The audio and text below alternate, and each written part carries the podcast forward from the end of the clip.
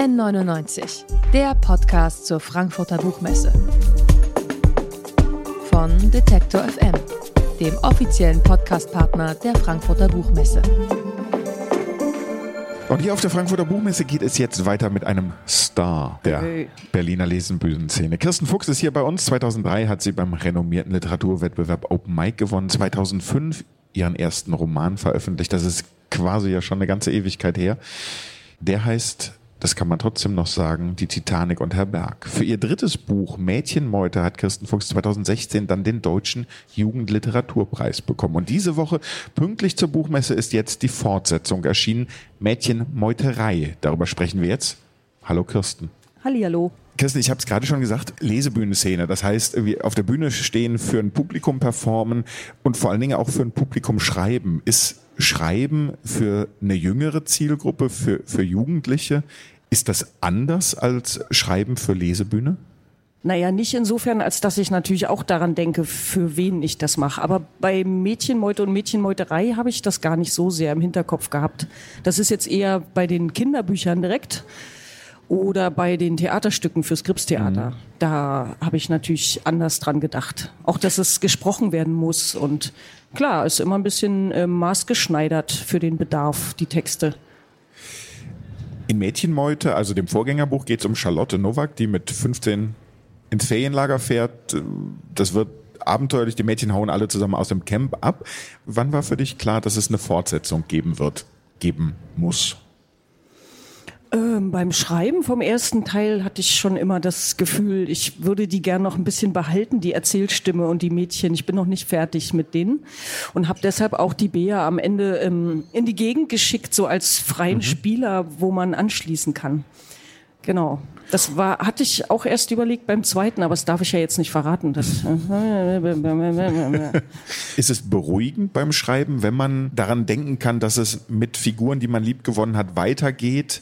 Oder gibt es auch den Moment, dass man sagt, okay, ich möchte was Neues, also sozusagen, dass man, dass man sich gerne trennen möchte von seinen Personen? Also beim Schreiben habe ich grundsätzlich das Gefühl, ich möchte immer danach was anderes machen. So. Und das ist dann zum Beispiel Theater.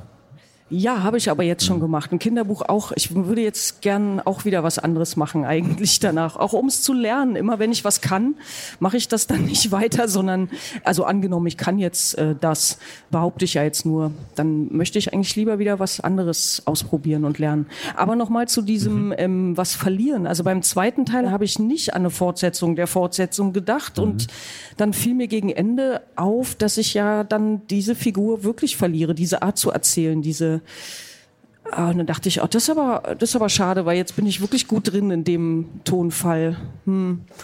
Die Fortsetzung spielt ja quasi wenige Monate später, also sozusagen schließt ziemlich nah an das erste Buch an. Es ist aber so, dass sozusagen in dem ersten Buch gibt es so ein über sich hinauswachsen, so ein Hochgefühl. Und das ist aber im zweiten Buch jetzt gar nicht so präsent. Also ich habe mich auch gefragt, weil meine älteste Tochter irgendwie jetzt äh, sozusagen in dieses Lesealter kommt, wie wichtig es für dich, ich sage nicht nur als Autorin, sondern auch als Mutter ist, dass es starke weibliche Hauptfiguren gibt. Ja, total wichtig. Also, aber so eher, dass ich äh, immer so tue, als wäre das normal. Mit Aber es ist es nicht, Büchern. oder? Ja, aber das hat, äh, ich sag das jetzt einfach so. Ja, doch. Ist das ein Anliegen, was sozusagen, wo wo du sagen, oder wo du dir vornimmst, dass das mit passieren sollte in den Büchern oder passiert das dann einfach beim Schreiben? Also ich wollte ursprünglich einfach so ein Abenteuerbuch schreiben und weil ich die auch gern gelesen habe als Kind und Jugendliche auch noch und dann gedacht habe, das waren halt alles Jungs, so. Also im Grunde genommen habe ich natürlich nichts Neues gemacht, nur dass es eben Mädchen sind, und dann ist es eben doch neu, ne? Aber wie gesagt, da ich so getan habe, als wäre es eben ein normales Buch, wo einfach eine Gruppe äh, Menschen ähm, jungen Alters etwas erlebt und bewältigen muss, ähm, ja, es ist als Thema da, aber ohne dass es äh, thematisiert wird, glaube ich. So. Du hast Bea schon angesprochen. Äh, Charlotte kriegt äh, zu Beginn des Buches eine, Videobotschaft, die ist ein bisschen mysteriös. Äh, Bea hängt irgendwo in Marokko, hat man das Gefühl, ist in Schwierigkeiten. Und Charlotte und sozusagen die Freundin entscheiden sich, besteigen ein, ein, ähm, ein Containerschiff und dann gibt's einiges an, an Abenteuern oder Herausforderungen. Ohne dass wir jetzt zu viel verraten, das Buch hat ja auch eine politische Dimension. Mhm.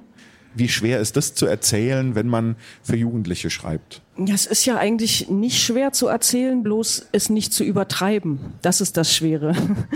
Also es gab auch viel mehr Text und auch viel mehr Gespräche zwischen den Mädchen, wo das wirklich benannt wird, dieses eben ähm, eben Freiheit und Verantwortung übernehmen für sie, nicht nur für sich wie im ersten Teil, sondern eben für die Dinge, die in der Welt passieren, für andere Lebewesen. Ähm, und dann habe ich das viel wieder rausgenommen, weil ich dachte, wenn das die Geschichte nicht erzählt, dann brauche ich es auch nicht so hinschreiben. Genau, das, ähm, das kenne ich ja auch schon vom Gripstheater, dass man natürlich etwas erzählen möchte, aber man kann das nicht einfach nur sagen. Das ist schon wichtig, dass die Geschichte das eben macht, ne? Und dass man das dann selber auch beim Lesen äh, fühlt, ja. Und, und das Schreiben für Kinder und das Schreiben für Jugendliche, was du ja jetzt schon sehr, sehr intensiv und eine lange Zeit betreibst, was ja aber gar nicht jeder Autorin und jedem Autor liegt. War das für dich oder wie hast du den Zugang gefunden? Also, salopp gesagt, übers Elternsein, weil man dann so auch erzählen kann? Oder war das schon immer was, wo du sagst, das fällt mir leicht, weil man ja schon, äh, also auch wie du es gerade mit dem Politischen beschreibst, eine andere Ansprechhaltung braucht, auch vielleicht manchmal anders erzählt? Ich glaube, dass ich das gar nicht so sehe, fällt mir gerade auf. Zum Beispiel habe ich den Miesepups geschrieben, da hatte ich noch keine Kinder. Mhm. Das heißt, das ist einfach ein Text, wo dann später klar war, der eignet sich auch für Kinder. Und auch die Mädchenmeute habe ich äh, irgendwie schon für mich geschrieben und auch für Erwachsene. Und dann war auch klar, mhm. das funktioniert eben auch äh, für junge Menschen. Und bei den Theaterstücken versuche ich das auch immer nicht, dass ich, äh, dass man, dass man die eben unterfordert, lieber überfordert, ne? Und nicht hauptsächlich denkt, was, was wissen die, was können die schon, sondern einfach erstmal schreiben. So. Nee, ich glaube, das habe ich gar nicht so sehr ähm, über die Kinder. Ja. Ich persönlich finde ja auch immer die Bücher, die man dann auch als Elternteil mit seinen Kindern oder mit seinen größeren Kindern zusammenliest, die oder manchmal auch Hörspiele oder so zusammenhört, die am schönsten sind, wo man auch als Eltern viel rausziehen mhm. kann, weil man irgendwie, ja, manchmal auch mit, mit versteckten Anspielungen mhm. irgendwie, die, die einen als Eltern schmolzen lassen. Ist das was, was dann auch Spaß macht beim Schreiben? Ja, es macht ja, wenn es Spaß macht beim Schreiben, macht ja alles Spaß. Wenn es keinen Spaß macht, macht es keinen Spaß. Ja, aber auch nicht bewusst. Also ich glaube, ich habe eher das Gefühl, dass ich äh, Sachen schreiben will, die lange funktionieren. Also wenn jemand jung die Mädchenmeute liest und später nochmal und später nochmal. Man hat ja in dem Alter oft so Lieblingsbücher dann mhm. und die begleiten einen weiterhin und die liest man immer wieder und dann verändert sich das Buch, weil man sich selbst verändert hat. So habe ich das, glaube ich, ähm, gehofft, dass es eben für ihr, dass ein das begleiten kann, dass man damit dann nicht äh, einfach nur fertig ist, durchgelesen weg, sondern weitergeben auch an die nächste Generation.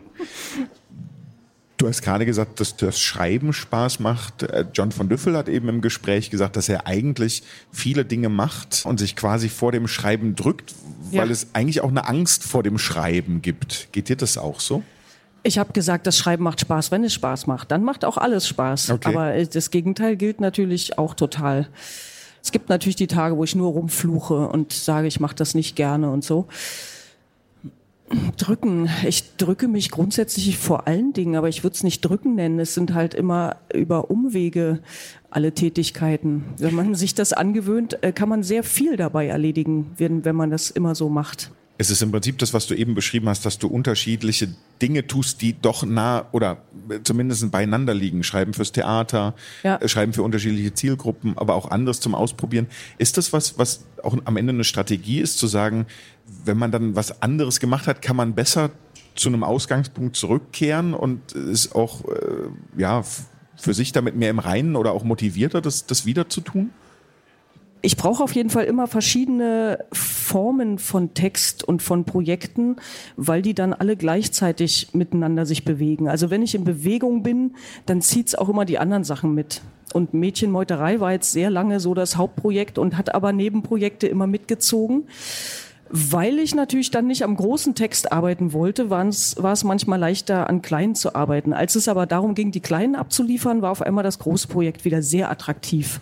So mache ich das. Ich prokrastiniere meine Arbeit mit meiner Arbeit. Das ist sehr clever. Aber auch mit anderen Dingen. Nicht, dass ich nicht auch äh, sinnlose Dinge tue, die Spaß machen, einfach nur. Nichts produzieren. Aber so ist eigentlich die Arbeitsweise inzwischen. Wie so Regler, die man so hochschiebt und so. Und, und das ganze Thema Lesebühnen, hat dir das jetzt zum Beispiel während Corona, haben dir Auftritte, haben dir Lesungen gefehlt? Ist das, weil das ist ja auch so ein Teil deiner Arbeit, dieses äh, vor und mit Publikum mhm. arbeiten. Ist das was, was, was arg gefehlt hat in letzter Zeit? Das ist jetzt immer ganz bitter, wenn ich das so sagen muss. Nein. und warum nein? ähm, weil ich inzwischen fürs Lesen auch wieder ein bisschen Anlauf innerlich brauche. Ist schon die letzten Jahre so, dass ich, äh, vielleicht ist es so eine Art Sättigung, sehr viel vorgelesen. Und am Anfang war das natürlich spannend, auch sich ähm, auch zu bewegen. Das ist auch wieder dieses, das kann ich nicht, das möchte ich lernen. Und als ich es konnte, war es gar nicht mehr so interessant. Also wenn die Leute sagen, du kannst das doch, Mensch, mach doch einfach weiter. Und ich merke, ja, aber es kickt mich gar nicht mehr so, ne? Was da, möchtest du denn als nächstes lernen? Weißt du das äh, schon? Drehbuch. Drehbuch. ja. Zielgruppe? Also weißt du dann schon, ist das Schreiben für äh, Drehbuch, gibt es schon, gibt es dann, wenn du dir das so überlegst, konkrete Stoffe ja. und Ideen? Ja, ja, ja. Aber darüber redet man nee, noch nicht, weil das ist ganz gefährlich, oder? Das ist, äh, dann klaut mir das jemand. So gut ist das. Dann bleiben wir bei Mädchenmeuterei. Kirsten Fuchs war das heute hier bei N99, dem Podcast der Frankfurter Buchmesse. Das Buch ist bei Rowold erschienen und ihr bekommt es für 22 Euro im Buchladen eures Vertrauens. Und ich sage vielen lieben Dank für das Gespräch, Kirsten. Dankeschön. N99, der Podcast zur Frankfurter Buchmesse. Von Detektor FM, dem offiziellen Podcastpartner der Frankfurter Buchmesse.